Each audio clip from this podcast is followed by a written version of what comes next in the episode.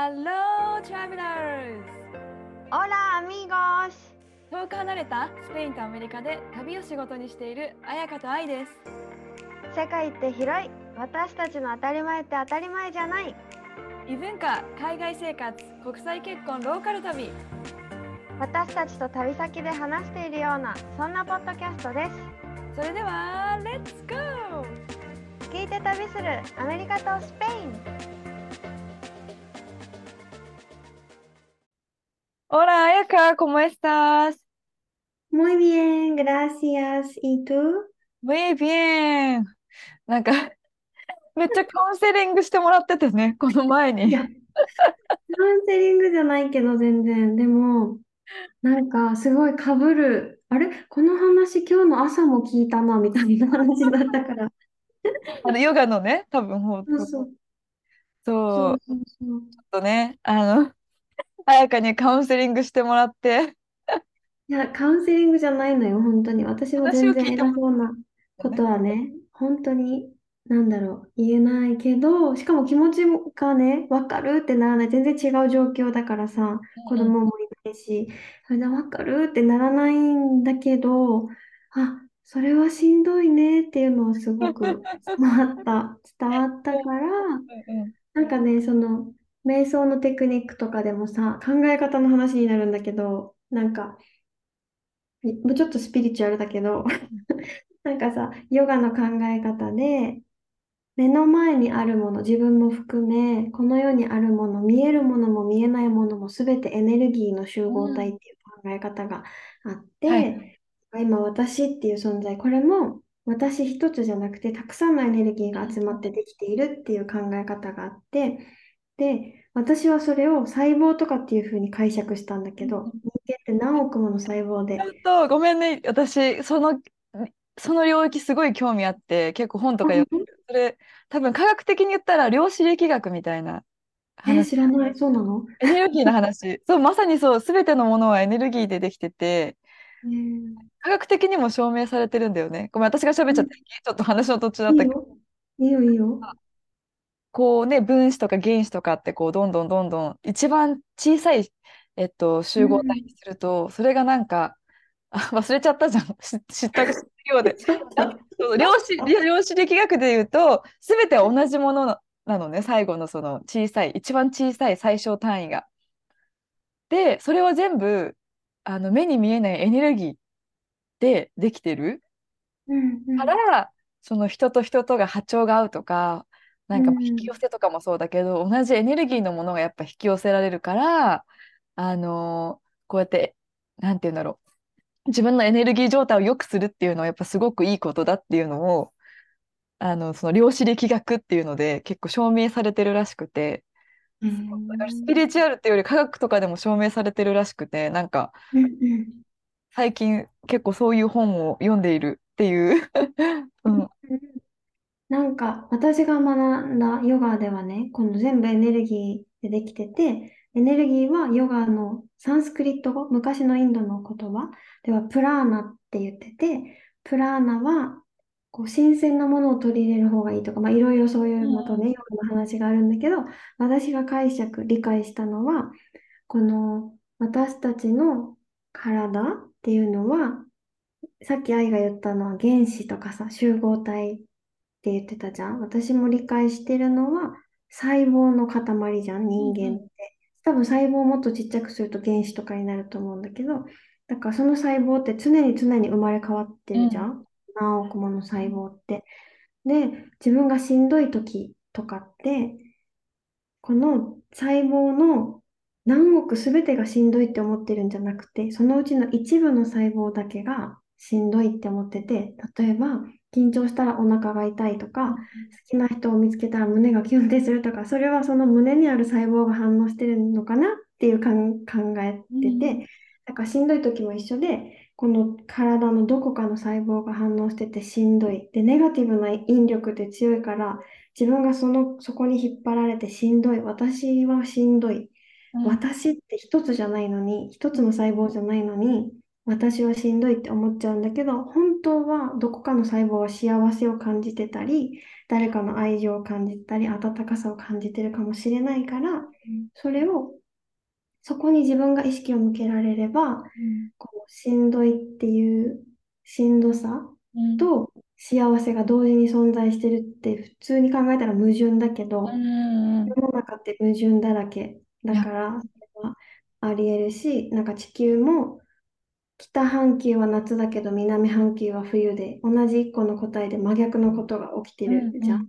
陰と陽って常に一つのコインの裏表だから、自分のために、私自身のために、この陽の部分を見れるうん。ようにいたいなって思って、瞑想でそういうなんかね、なんかガイドみたいなのがあって、その自分のあったかい部分を探すみたいな。のがうんうんうん。あって、そうそう、それを今日したの、その人と。ああ、そう、なんだ。いうわーって泣いて。や、心地いいわ、話聞いてるだけで。そう。はな、な今ね、リスナーさんはさ、何の話やって多分思ってるかもしれないんだけど、カウンセリング、そうそう、私もなんか、ちょっと子育てし、しんどくなって、多分彩香と話してて泣いちゃうっていう 収録前に。いや、多分子育てがしんどいんじゃないんだけど、そう、それも本当あれだよね、陰と陽だよね。すごいうん子供って愛をくれるし、私にとって今一番大切なもので、すごい大好きで、はい、でもやっぱ反対にはさ、大変で、ああ、もう自分の時間欲しいみたいな。でもいざ自分の時間持ってる時、子供の写真見たりしてんだよね。寝てる間に子供が。なんか子育ても陰と陽だなってすごい今思って、ね、本当だね。ちょっと、ちょっとだけこう離れてさ、他にフォーカスするとか、ね、フォーカスする、こう、ふうっていう時間を持つのがすごく大切だと、あの、彩香と話してか感じてて、でもやっぱそれを作る時間すら難しかったりするから、ママさんたちはね、えーでもそんな時間ないよとかね、いろいろあると思うんだけど、うん。なんか30秒でも1分でもとか、それくらいからね、なんか始められたらって思ったりするかも。なんかね、現実ねじゃなかったりするモーメントがいっぱい結構あるからね。そうんなんか飛行機みたいになったらいいよね、自分の中に。なんか飛行機でさ、北半球から南半球にピューンって行けるじゃん？全然違うところに。自分の内側にもさ、それがあったらいいよね。あ、もう今ここにいてしんどいから、う。あったかいうんところにピューンみたいな。ねトイレ、とりあえずトイレに行くとかね、あの、ちあったかいとこじゃないけど、うん個室空間に行けたらいいよね、まず。うん私はよくあとの、亀、亀さんのポーズをしている。あの、一回インスタにも載せたんだけど、もう無理ってなったらリビングで亀さんになってるのね、私が。うん そしたらロバートが、あ、今ママ亀さんだから近寄らないでみたいな、みんなが。結構もう、あの、シャットダウンしちゃう時とかあるけど。ね。でもなんかその、あの考え方はすごく人生のいろんなところで使えそうで。うん。うん、そうだね。なんか、実践するかどうかはまあ別として、いろんなさ、自分を楽にする方法は知ってたらいいよね。うん、そうだね。うん。使うエネルギーがあるといいかもね。その、うん。使うエネルギーさえない時もあるじゃん。もうなんか しんどいみたいな。はい。わかんない。わかんない。そうそう。でもなんか結構いろいろ私も思ってて、なんか無理にでもハッピーにならなきゃとか、結構それがしんどい時があって、結構もうしんどかったらしんどいをこう、受け止めるっていう、なんかそこからでもありなのかなって思ったりもしてて、うん、大事な気がする。しんどいみたいな。うん、しんどいを、なんだろう、ただ押し込めて幸せを探すってさ、嘘ついてるだけじゃん、自分に。辛いよね、それね。うんうん。うん、だし、なんだろう、ハッピーを見つけてもあんまり効果がなさそう。しんどいを一旦受け入れうんないと、ね、難しいけどね、なんか。ちょっとこのトピックはまた、また次のトピックとかで できそうだよね。しんどいとき。子育てにしんどいとき、なんとかでしんどいときどうしますかみたいなね。そうだね。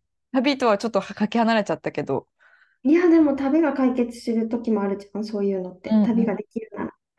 そうだね。なんかない旅に出たら、あれ、なんであんな悩んでたんだろうみたいになったこえ、とあるある。外に出たらそう思うときいっぱいある。そうう。んうん。だから、いいかも、つながるかもしれない。うん。This episode is brought to you by Shopify. Whether you're selling a little or a lot, Shopify helps you do your thing, however you cha-ching. From the launch your online shop stage, all the way to the we just hit a million orders stage. No matter what stage you're in, Shopify's there to help you grow. Sign up for a $1 per month trial period at shopify.com slash special offer, all lowercase. That's shopify.com slash special offer. はい。ということで、今日は、あのー海外にす、なんだっけ、これ、住んでたら聞きたい質問100みたいな。うん。タイトル忘れちゃったけど、前ね、いっぱいピックアップして、そのうちの一つ、二つか、二つをピックアップして、その内容が、今日話す内容が、えっとね、ちょっと読みますね。小さいうちから英語を教えた方がいいという意見もありますが、やはり国際化の時代なのだから、英語は早いうちがいいと思いますか？必要だと思うならその理由はっていうのと、英語いやいや、むしろこの言葉を覚えさせるべきでしょうっていうのがあったらどうぞ。どうぞ。この2つ。で結構言語、言語の質問かな？え？そうだね。あの、うん最初の小さいうちから英語を教えた方がいいという意見もあるそうですが、英語は早いほ、早いうちがいいと思いますかっていうのの、の、のやつには、結構さ、ホームステイ、私たちがホームステイの仕事とかツアーの仕事をやってる時に、あの、小学生とかも来てくれたんだよね。えーえ、え、一人で？あ、うんうん。あ、でもね、姉妹二人で一回来たのよ。何歳？小学、まず2回来てくれたんだけど、ホームステイに。そう、1回目はご家族全員で来て、あで1回目は姉妹だけで来たんだけど、その時、多分ね、上の子が中学生で、下の子が小学生高学年とかだったんだけど、結構そのご家族英才教育をしていて、で、その2人は多分本当に小さい頃から、なんかさ、英語の、ディズニーのさ、英語の教材みたいなのあるの知ってる？日本で。なんかディズニー英語みたいな教材、英語教材が売ってて、めちゃめちゃ高いみたいなんだけど、それを本当に小さいうちからやってたみたいで、で、私は多分小さいうちからやった方がいいって思ってる人の一人なんだけど、理由は、ロバートがすごい絶賛したのが、やっぱ発音がめちゃめちゃ上手。なんかさ、大人になってから英語の発音しようとすると結構難しいじゃん。L と R の違いとかもさ、概念がないし。難しい。うん。でもその子たちはナチュラルに発音してるんだよね。だから、例えば文法の知識がなくても、その英語、文法の知識をまあちょっと言って、これ言ってみてって言うと、もう誰でも、ネイティブの誰もが理解できる発音で発音してくれるんだよね。多分私うんがさ、英語学び始めたの二十歳ぐらいの時だけど、ロバート以外やっぱ私の英語分かってもらえなかったの結構しんどくて、うんうん。発音って意外に大事じゃんっていう大事だと思う。で、早いとそこの苦労がなくなるのかなと思った。あの、ね、自然とできるから。うん。今自分の娘？1歳半だけど、まあ、日本語と英語を話し始めてて、本当両方話してるけど、やっぱ発音めっちゃいいよね。なんか当たり前だけど、なんていうか。で日本語も上手と思う？あ、日本語、なんかね、そうだね、日本語も話す。飲みたいのとか食べたいのとか。でもちょっと英語っぽいんだよね。なんか食べたいのみたいな。飲みたいの見たいのみたいな、この、はいのところにちょっとアクセントかかるはい。感じ。でも普通に英語だと、one more time みたいな、なんか、うんうんうんうん。なんどこのなんかラジオパーソナリティなんだっていう言い方の one more time っていつも言ってくるし、うん。スナック、スナックみたいな、スナック欲しい時とかね、へえ please とかも、だから結構ね、あの、早いうちから始めたら、私的には発音で苦労しなくていいのかなって思う。うんうんいろんな人見てるうんけど。でも大人ってうん。勉強してめちゃめちゃ話せてる人もいるから、そうねも。ちろんでもその人たちはかなりの努力をしてそこまで行ってると思うんだけど、うん。確かに。なんかさ、子供のうちにからやってるとさ、なんか勉強としてやってる感じがないんじゃない？なんかもう、なんていうのかな？子供のうちから英語に慣れてるとさ、遊びの一つで英語をうんうん。たりとかしたらさ、なんだろう。頑張って覚えたっていうより気づいたら手に入ってたみたいな。最高だよね、それだと。イメージ実際はね、わかんないんだけど、すごい苦労してるのかもしれないけど。でも私の、あのママ友で、えっと、ママだけど、半分、ハーフジャパニーズ、ハーフアメリカンのママ友がいるのね。うん。あの、で、サンディエゴにで生まれて、サンディエゴで育ったんだけど、あの、彼女は小さいうちから、現地のさ、日本語の補習校に通ってたんだけど、その補習校って週に1回土曜日にあって、一日中ね、日本、日本の学校が月から金まで勉強するすべてのことを土曜日に一気にボンってやるんだけど、え、何時から何時までやるの？普通に9時からね、4時とか5時じゃない？うん。で、宿題もめちゃめちゃあって、で、だから彼女は小学生の時とかに通ってたけど、日本語が嫌いになっちゃったんだって、それで。なりそう。なるよね。だからなんか、ね、小さいうちってどのくらいのことを指してるかわかんないけど、この質問は。なんか自分がやりたくてやるのとさ、なんか親に生かされるのはやっぱ違うよね、そこは。違うね、それは嫌いにに。なっちゃって、今やっぱ日本語あんまり喋れない感じになっているんだよあ、ね。そうなんだ。そう、でもやっぱ大人になって、やっぱ日本語を学びたいって今思ってるみたいで、う自分の子ん。供にも時々日本語で話しかけたり、日本の幼稚園行かせようかなみたいなことは言ったりしてるから、なんか、いかにね、英語やらせるってなってもやっぱ楽しくやらせた方がいいよね、本人が。そうだね。すごい重要だとかさ、私さ、英語の授業とかあんま好きじゃなかったというか、うん興味がなかったんかな、うんこの学生時代ね。授業は興味なかったけど、ディズニーは英語で聞きたいみたいな。へえー、聞きたいみたいな感じだったからさ、ディズニーとかを聞くの好きだったし、そしたら興味があるところはさ、なんていうの、情熱があるから、こう覚えるじゃん、聞いてても。そうやってさ、んリスニング力を無意識に鍛えたりとかしてたけど、学校の授業は全然ポカーンみたいなあ感じだったから、なんだろうな。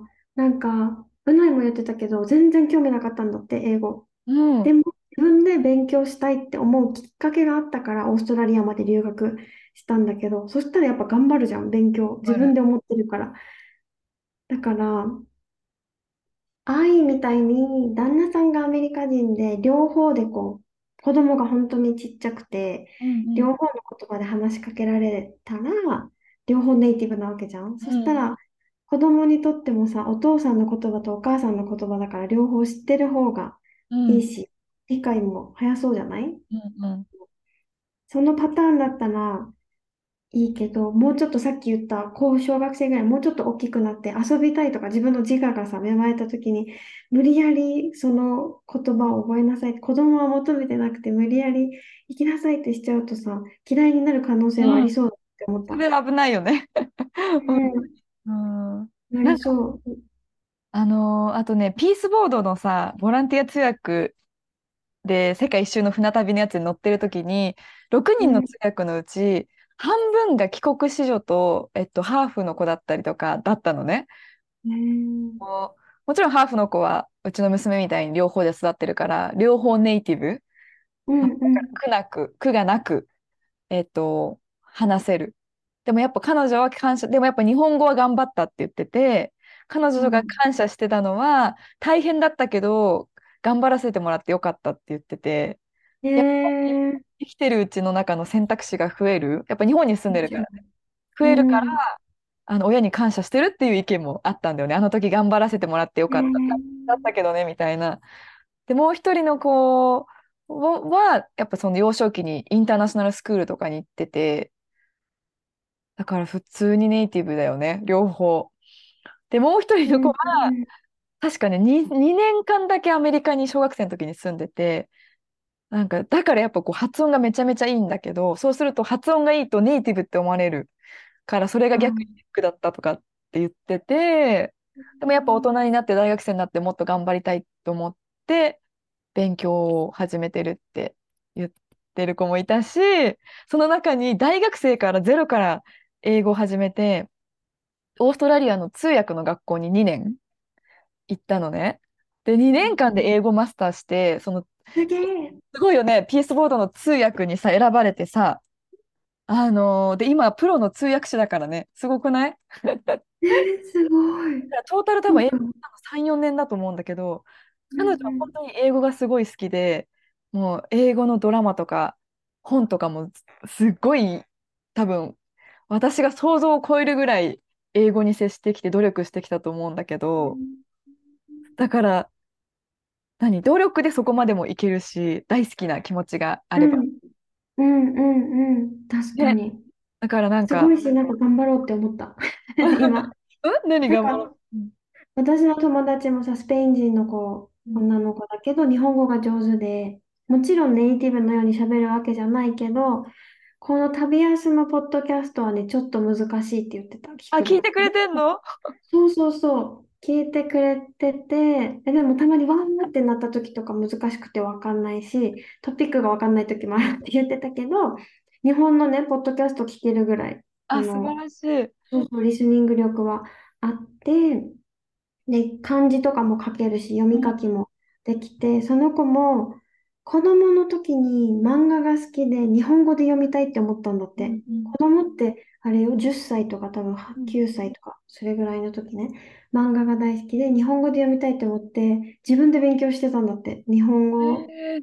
その当時さ、YouTube とかもさ、多分そんなに見てなくて、もう本見て真似して書いたりとか、うん興味だよね、興味だけで。うん。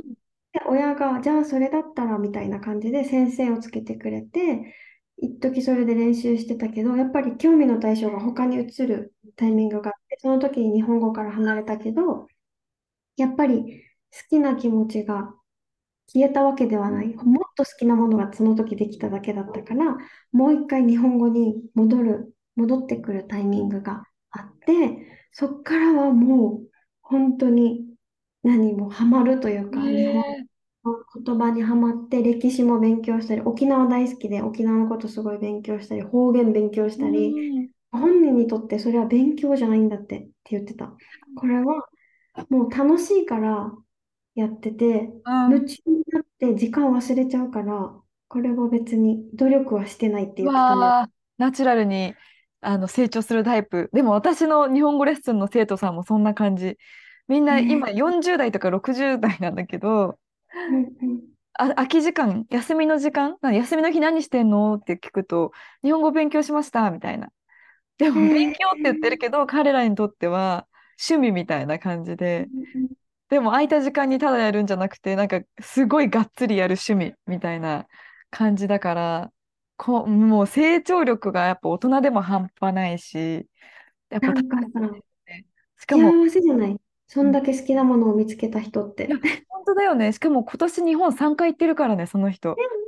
私より帰ってるみたいな。また帰るの？え、う帰るっていうかもう、え、羨ましいっていつも言ってて、また11月に行きますとか、なんかね、えでも、この私のその友達、スペイン人の友達の子も日本が大好きで大好きすぎて、普通に職、仕事を就職して働いてたけど、日本にどうやったら行けるかばっかりを考えてて、日本のツアーを作っちゃったからね。自分で行けるもんね、そしたら。そう。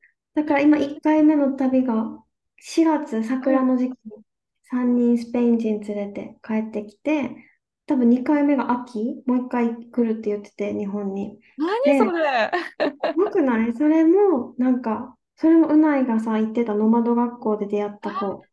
そうそうなんだけど、その子も、なんかこんなのできるなんて思ってもみなかった。こういう好きを仕事にするなんてみたいな感じだったけど、やってみないとわかんないって言ってたし、日本語はしゃ、そんなに、本人はよく上手じゃないって言うんだけど、上手だよ、普通に。でもまだまだ足りないっていつも言ってて、でも、日本人みたいに日本語を喋れないし、いっぱい日本のことを知ってる、日本人みたいに知ってるわけではないけど、日本を好きっていう気持ちは負けないぐらいあるって言ってて、絶対負けてるわ。そんなにいつも日本の話もしないし、好きだよ。好きだけど、なんかいつも考えたりはしてないよね。日本のことを。そうだよね。だからそれは負けないから、なんかお金が、何、最初のツアーとか特になんかもうお金が少なくてもいいというか、それも日本に行ける、幸せ、日本を知りたいって思う人と日本に行ける、もうそれだけで幸せみたいな感じだったんだよね。だからなんか好きっていう気持ちは、それはもちろん語学力もそうだけど、それ以外のなんか歴史とか、うんその人とた地元の人たちとの、のつながりとかも、そりゃ強くなるわ。そしたらもっと伸びるわなって。うんじゃあ、いやー、素敵だね。なんか本当そんなこと仕事にできるのかって思ったわ、今。なんか自分の国から日本に行くっていうさ、考えないじゃん。いや、ね本当、うないもよく感心してて、うないの場合はさ、私がいるじゃん。日本人っていう綾香が奥さんだからツアーをするってなっても、まあまあ、あるよね、みたいな感じだけど、その子の場合はさ、つてがない状態でそうだよね。そう。私からしたら、じゃあ今からバリ島のツアー始めますみたいな。アメリカからそうそう行くぞって一人でやるってことだよね。で大好きだからだよ、理由が。そうでしょ？そうそういうことだよね。そうだよ。え、って思ったらさ、なんか次の質問にもなるけどさ、他になんだっけ、英語以外に、あのーこれだっていう言語、学んだ方がいい言語ありますやいや、むしろこの言語を覚えるべきでしょっていうのがあれば。好きだったらどこでもいいんだろうねって思って。どこでもいいよねって思った、本当に。なんか、それを使って何かをしたいとか、そういうその先に何かあるんだったらね、例えばスペイン語の方がしゃべら、喋ってるからスペイン語がいいとかさ、中国語だったらやっぱ工場とやり取りできるから中国語がいいとかあるかもしれないけど、普通に好きだからっていう理由だったら自分が好きな国の言葉でいいんじゃないってなったりするよね。ねえしかもさ、それをさ、その、例えばね、私が、なんだろう。例えば、タイが大好きだからタイ語勉強しましたって言って、タイに行った時に、その地元の人にそれ伝えてさ、喜ばない人いないよね。うんうんうん。この、私の友達がさ、日本が大好きだから日本語勉強してて、日本に行きたくてたまらないから日本のこと教えてってよく言ってくれるんだけど、もう嬉しいじゃん、それだけで嬉。しい。え、もううちのさ、隣の隣に住んでる近所のさ、人もうん日本大好きで、あの、ママ友なんだけどね、うん。もう、あ、もう、え、日本人なの？みたいな。え、こんな近くに住んでたの？しかも、子供も年齢めっちゃ近いじゃんみたいな。なんで今まで出会わなかったの？ってなって、私日本大好きなのって言って家の中入ったらさ、あの日本が大好きすぎて、ここ、あの、鯉の日本庭園エリア作ったんだって言って、中庭があるんだけど、そこに鯉と橋と竹とかバンとかがすごいあって、なんかで、っかい庭なの？お家は広い。日本庭園エリアとか家の中に、ここは日本エリアだから日本で買ったお土産の、なんていうの、こういう、なんか像みたいな、あの、チャームとか像とか置物が置いてあるエリアがあったりとかして、なんかそれだけでやっぱこっちも、あ、仲良くしたい、嬉しいってなって、うん。私なんかあげたくなるね。お土産とかね。ね次帰った時なんか、なんかあげようって確かに思うわ。うんそうそえーじゃあもうやっぱり好きこそ、あるよね、そういう方う。言、方言じゃない。上手なれ、なる。うん。合ってるかな でも本当それな気がする。うん。え、ちょっとさ、愛に聞きたいんだけどさ、もしね、自分が、例えば子供5歳とします。私、はい。5歳、5歳の頃の自分が目の前にいるとしたら、いるとしたら、英語勉強しなって言う？ああ、え、5歳の子にでしょ？多分5歳だよ、5歳。えー、言わないかなびびっくりしちゃった。今自分で言わないかもって思った。えー、でも、英語勉強しなじゃなくて、なんか、ディズニーの映画あるよとか、それこそ、これ面白いよとか、なんか日本ではやってないけど、うんうんそういう進め方をするかも。そうね、英語勉強しなはちょっとダイレクトすぎるから、うんなんだろう。should 英語、みたいな感じだよね。うん英語を、なんだろう。勉強、勉強というか、英語が話せた方がいいっていうようなことを、ああ、なんていうのかな、遠ま、なんていうの、この、うんその子がわかるように伝える、おすすめする。おすすめはしたいかも。なんかうんさ、まあ、時代も違うけどさ、今日本、そうだね、おすすめしといたらさ、後々苦労しなくて済むけど、そしたら私の人生変わりそうだよね。運命変わりそうだよね。そうね。なんかそうねロバートと出会わなそうって思ったりする。なんか日本語、うん英語ができたら日本語教師にはならなかったかもしれない。もしかしたら。日本語教師、英語が使わなくてもなれる国際的な仕事で探してたから。そう、どうだろうね。なんか、でもすごい、え、彩香は ?5 歳の自分に言う？私言うと思う。勉、うん勉強しなは、そうね、ちょっと、え、勉強はしないとか言われるかもしれないから、スペイン語、英語、うん。うん、触れ、触れな、触れなっていう。でもすごい最近興味ある子多いなと思ったんだよね。日本に一時帰国すると、結構周りの友達の子がさ、小5歳とか4歳とか6歳とかなんだけど、私とすごい英語で話したがるんだよね。へなんだからみんなすごい興味あると思うし、幼稚園からやっぱ最近は小学1年生でも英語の授業があったりするみたいだから、なんかね、すごい新鮮みたいで、Look, look とか、My name is なんとかって自分から言ってきたりする。すごい。え、私それを思うと幼稚園の頃さ、私あのカトリック幼稚園に通ってたんだよね。それで、教会があって幼稚園の敷地内に。で、なんかクリスマスとかになると本当に外国人のサンタさんが来たわけね。うんで、めっちゃ怖くて膝に座るのめっちゃ嫌だったんだよね。サンタって怖いよね。サンタっていつもみんな泣いてるイメージなんだけど。で、でかーみたいな、怖ーってすごい思ってて、なんか、パレードとか外国人とかを怖いと思ってた。あ、そうなんだ。その当時。だからディズニーめっちゃ大好きなのに、本物のシンデレラ見たとき、息するみたいな。顔違ディズニーくないみたいになる。自分と、ちなんか周りの大人とかとも違うし。うん。え、外国人じゃん、怖っみたいな、多分。沖縄なのにね、多そうなのにね。これね、なんか怖いなって思ってた人がさ、外国にその後行くんだからさ、わうん。かんないよね、その当時の感覚と。確かに。その、その怖って思ってる彩香にさ、スペイン語勉強した方がいいよって 言う なんでってなるよでももうちょっと成長した自分になら、それこそ、なんだろうね、高校生ぐらいとかあ、かねえ。ら言うかな、勉強し、勉強しな？なんか勉強っていうより留学しなって言うとう思う。んうん。その、そうだね。うんそのまま、そのままでみたいな。でも、そうなんだ。え、でも人生で変えたい瞬間とかある？ここはこうだったらいいのにとか、もっと早く留学してたらよかったのにとか。結果、今の人生ですごい良かったって思うけど、もう一回、例えば大学生に戻れるんだったら、もっと先生に質問したらよかったとか思う。そこ？うん なんか、こんな専門家だらけに囲まれて、すごいさ、なんていうの、へ、幸せな環境なのになんでテストのとこだけ抑えればいいって思ったんだろうみたいな。先生、これはテストに出る？みたいなね。そう、そればっかり気にしてたけど、今普通になんか、え、代謝回路がとか気になるところ聞きたいもん。なんかさ、それが人生だったよね。でも、テストにいかに合格するかとかさ。うんねえ、なんかさ、小学校の時に先生に言われたんだけどさ、1年前の自分に言いたいことあるって、だから12歳だったから11歳の自分、うん。うん。言いたいことあるって聞かれて、あ、ちょっと、はい、じゃあ1年前の自分に言いたいことある？頑張ってるね って感じ。それだけかもしれない。そのままでいいよ。もうそんな頑張んなくていい。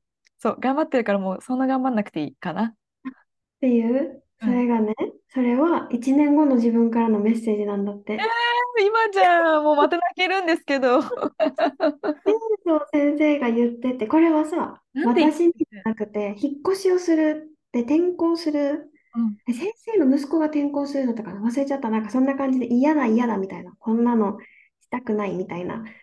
で、で先生が、じゃあ、1年前こ、ここに引っ越してきた時に、の自分に何て言うって言ったら、その子が、たくさん友達できるから大丈夫だよって。えいいよって言うって言ったんだって。だから楽しかったからその子は引っ越ししたくないんだよね、多分今。で、そしたら先生が、じゃあ1年後の君も今の君に同じことを言うから大丈夫だよって、友達いっぱいできるから大丈夫だよって言って、その子は、あいや、頑張るみたいな、転校頑張るみたいな感じになったっていう話を聞いて、素敵な先生だね、まず。そこに着目しちゃった。うん。うん、でもなんかすごくない？素敵じゃない？素敵すぎる。うん。え、彩香はちなみに、あの、もうネタバレしてるけど、そうなんだよ。考えちゃうから思考が働いちゃってさ。知らないでね、答えると違うよね。そうそう。あ、ちょっとこれ、みんなも考えてもらえばよかったね。隙間開ければよかった。みんなはどうですか？ちょっと考えて、みたいな。たかもしれない。ちょっとその、その間に。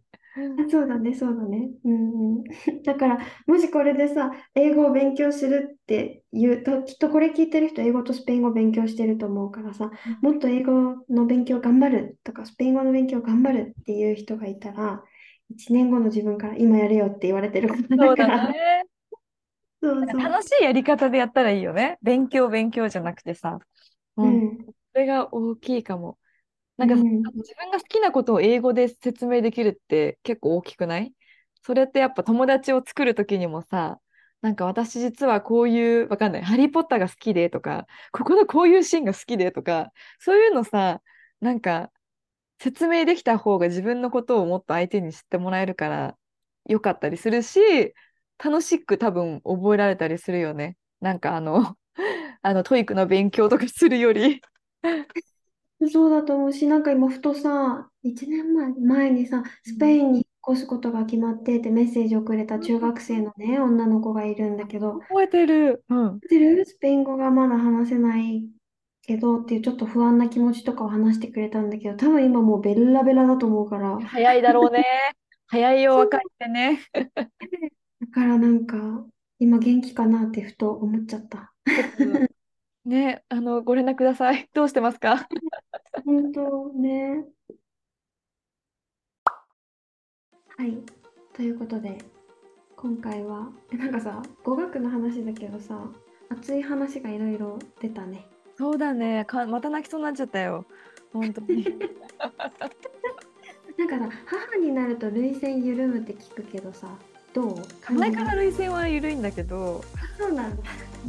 えでも涙腺、泣く暇もないかなとか言って言い過ぎ。いや、泣いてる泣いてる。たまに溜まっちゃうよね、やっぱりこのさ、前の方がさ、自分の気持ちにすごくこう、あの、敏感になってたから、うん。そう結構泣 泣けてた方かな前の方が。今だとさ爆発して泣くみたいな感じのが多いから、あ、でもなんか、なんかさ、お母さんがさ、スペインに来た時泣いたって話を前回、前々回したじゃん？そしたらその泣いてるお母さんを見て、私、あの、うないのおじちゃんが、泣くのはいいことだから止めないであげてって言ったのよ。おじいちゃんまたそれに泣いてるわそう、まあ、スペイン語で言ってるからさ、私が通訳しないと泣け泣けみたいな感じになっちゃう。けどなんかおじちゃんがそれで言ってたのがなんか出てきたいって言ってる感情を止める必要はないんだよみたいなことを言ってて。なんかさらっとまた名言を言うよねスペインのおじちゃんもさ。って言っててだからいいことだいいことだみたいな感じで笑顔でね言ってて。それがお母これ聞いたらまた泣いちゃうよ多分。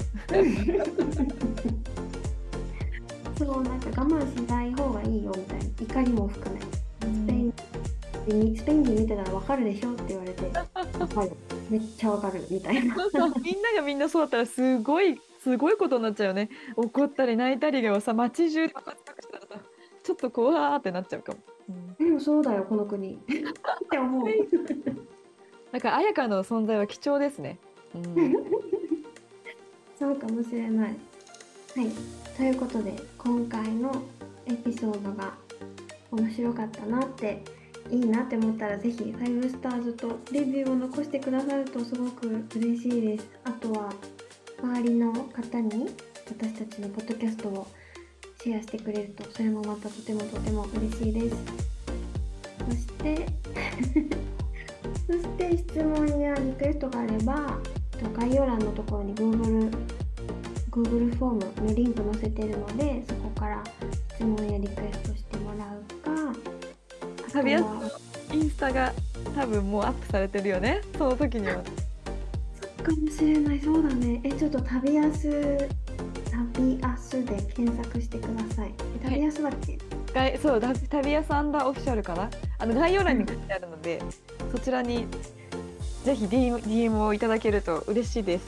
ねえ。そこにはあの私たちがポッドキャストで話した内容に画像とか動画とか過去のエピソードから掘り下げてちょっとリードを作ったりとか今後していくのでこれもこういうの撮ってってあったらぜひリクエストお待ちしてます。お願いします。では皆さんまた来週お会いしましょう。See you next week! アディオーシまたね